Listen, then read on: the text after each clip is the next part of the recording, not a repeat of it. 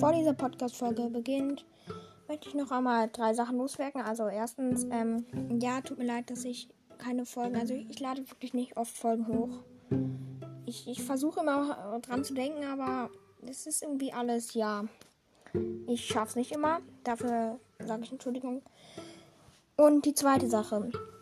Ähm, also ihr habt einfach, also ich habe jetzt 2K gesamte Wiedergaben auf meinem Podcast. Ich bin sehr, sehr, sehr, sehr, sehr, sehr, sehr, sehr, sehr, sehr, sehr, sehr, sehr, glücklich darüber.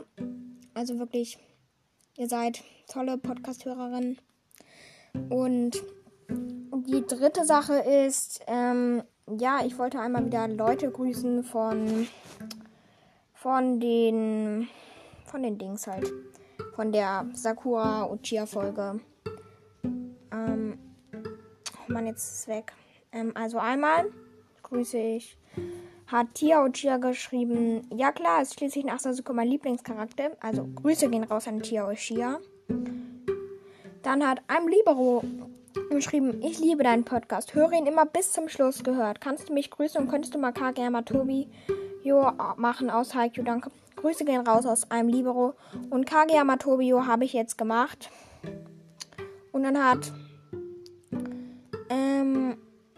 hat einem Libero wieder geschrieben, liebe deinen Podcast, kannst du mich grüßen? Ja, ich habe dich gerade grüßt. Grüß dich nochmal. Also Grüße gehen raus an einem Libero. Und könntest du mal jemanden aus Assassination Classroom machen? Danke. Äh, ja, habe ich da, habe ich ja auch letztens gemacht. Und ähm, wartet kurz. Da muss ich noch einmal schauen. Hat Sakura in Klammern Jule geschrieben. Grüß mich mal, wollen wir Freunde sein? Also Grüße gehen raus an dich, Sakura. Äh, ja, weiß nicht, ob wir Freunde sein wollen. Kannst du dir überlegen. Und dann habe ich noch, hat Quinch Cat geschrieben, grüß mich mal, gute Folge. Hat Naruto Uzumaki geschrieben, ja, habe ich, also Grüße gehen raus an Naruto Uzumaki. Dann hat in Klammern W Julia Meyer in Klammern Follow for Follow geschrieben, na klar, habe ich zu Ende gehört. Ich finde, dass deine Folgen einfach richtig cool sind. Schönen Tag noch. Ey, ganz ehrlich, solche, sowas macht mich wirklich einfach glücklich. Ähm, und ja. Ähm, Grüße gehen raus an in Klammern W, Julia Meyer, in Klammern Follow for Follow. Ja, das war auch schon alles. Und in dieser Folge stelle ich euch Celestia Ludenburg aus Danganronpa vor.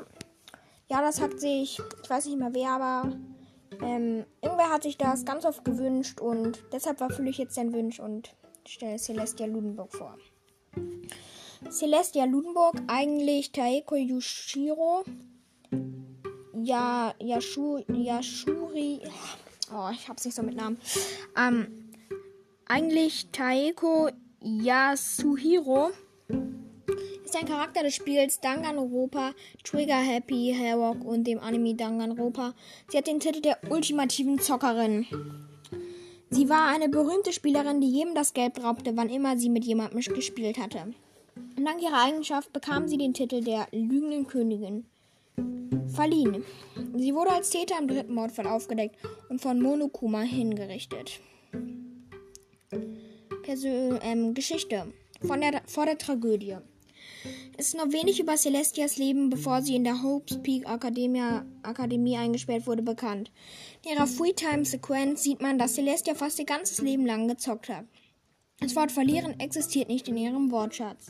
Sie verrät, dass sie zahlreiche Spiele gewonnen hat. Außerdem zählt Celestia, Celestia, dass sie oft ein bestimmtes Café besucht, das ein Eigentümer hatte, welches Hifumi irgendwie ähnelte und dort immer ihren bevorzugten Royal Milk Tea getrunken hatte.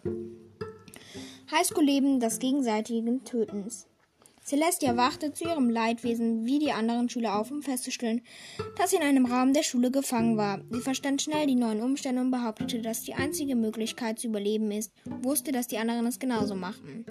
Außerdem war sie diejenige, die den anderen vorgeschlagen hatte, nicht nur während der Nachtruhe aus dem Zimmer zu gehen und einen Mord zu verhindern. Als Monokuma das erste Motiv der Schülerin mit Hilfe individualisierter Aufnahmen auf den DVDs vorstellte, war Celestia entsetzt über das, was sie sah. Dennoch sagte sie nicht, was sie genau gesehen hatte, und es wurde auch nie erwähnt. Nach den Toten von Sayaka und Mukuro, welche als Junko verkleidet war, half sie den anderen Schülern beim Lösen des ersten Falles. Das Geheimnis von Mondo Ovada. Makoto fand zuerst Celestia, die übliches Pokerface machte und die anderen in der Cafeteria. Sie kommandierte Hifumi herum, indem sie ihn bittete, ihr eine Tasse Royal Milk Tea zu bringen, nur um ihn darauf anzuschreien, als er dieses beim ersten Versuch scheiterte. Celestia spielt im zweiten Kapitel eine wichtige Rolle. Sie traf Shihiro im Lagerraum. Während dieser Begegnung bemerkte Celestia, dass Shihiros Trikot teilweise aus seiner Tasche herausring. Shihiro stopfte es wieder hinein, bevor den Raum in Eile verließ. Später wies sich das als Hauptfaktor, um herauszufinden, dass Mondo war der Mörder war. Der Mörder war. Ähm, die Gier der Königin der Lügner steigt und fällt wieder. Nach Mondos Hinrichtung war Celestia unter den Schülern, die sie gesehen haben, wie Monokuma, ja, wie Monokuma eine Menge Geld, 10 Billionen Yen, für denjenigen angeboten hatte, der die Akademie abschließt. Celestia unterlag ihrem eigenen Geiz und plante selbst einen Mord, sodass sie Geld bekommen und diesen Albtraum entkommen konnte. Währenddessen, währenddessen ignorierte sie das Überlegen ihrer eigenen Klassenkameraden, um ihre Pläne einzuleiten, nahm Celestia alter Ego die künstliche Intelligenz der Hishihiro vor seinem Tod entwickelt hatte und versteckte diese, um Verwirrung und Wut zwischen Hifumi und Ishimaru zu stiften. Mithilfe dieses Konflikts gewann Celestia Hifumo als Komplizen und erzählte ihm, dass sie einer seiner ist, dass sie seiner ist. Indem sie sagte, dass sie Ishimaru alter Ego genommen hatte und er plante ihn umzubringen, Hifumo. Hifumo. Hifumi! Mann! Hifumi glaubte ihr und die beiden taten sich zusammen. Sie umrahmten Yashu Yasuhiro, schlugen ihn bewusstlos und stopften ihn anschließend in einen Roboteranzug. Nachdem Ishimaru nachdem Ishimaru getötet wurde, organisierte Celestia Hifumis Tod. Schaffte es, die anderen reinzulegen, indem sie ihnen sagte, nach einer auffälligen Person in einem Roboteranzug zu suchen. Nachdem Hifumo sich und Ishimarus Körper in den Kunstraum verlagert hatte, wendete Celestia sich gegen ihn und brachte ihn um, genauso wie es von Anfang an geplant hatte. Während des Klassengerichts drängte Celestia die anderen Schüler dazu, Hagakura als Mörder zu entlarven. Hifumis letzter Beweis vor seinem richtigen Tod, da die Größe des Roboteranzugs auf seine Höhe abgestimmt war. Dennoch konnten Byaku, Byakuya, Makoto und Kyuko ihre Lügen aufdecken und Hagakuras Unschuld beweisen. Selbst als sie mit den Beweisen in die Ecke getrieben wurden, weigerte Celestia sich, es zuzugeben. Sie wechselte von ihrer höflichen Persönlichkeit in ihre ungewohnte, gemeine Art und Weise und leugnete immer wieder Makudes Frage über ihren richtigen Namen, behauptete nach wie vor, dass Hagakure der Mörder des dritten Klassengerichts ist, da sie ihren richtigen Namen seit ihrer ersten Begegnung nie verraten hatte. Jedoch wurde am Ende ihrer letzten Stand vergeblich erwiesen, dass Mokoto ihr E-Handbuch erwähnte. In jedem Handbuch der Schüler stehen die richtigen Namen drin. Sie ließ ihre Maske fallen und wusste, dass die Beweise allein ihr Untergang wären. Als Monokuma ihren richtigen Namen verrät, Taeko Yasuhiro, gestand Celeste ihre Taten, bevor sie hingerichtet wurde. Sie sagte, sie wolle anmutig sterben. Aoi und, Aoi und Hagakure konnten sich immer noch nicht erklären, warum Celestia so einen Mord begehen würde, da sie diejenige in der Gruppe war, die meinte, dass sich alle an die Umgebung anpassen sollten.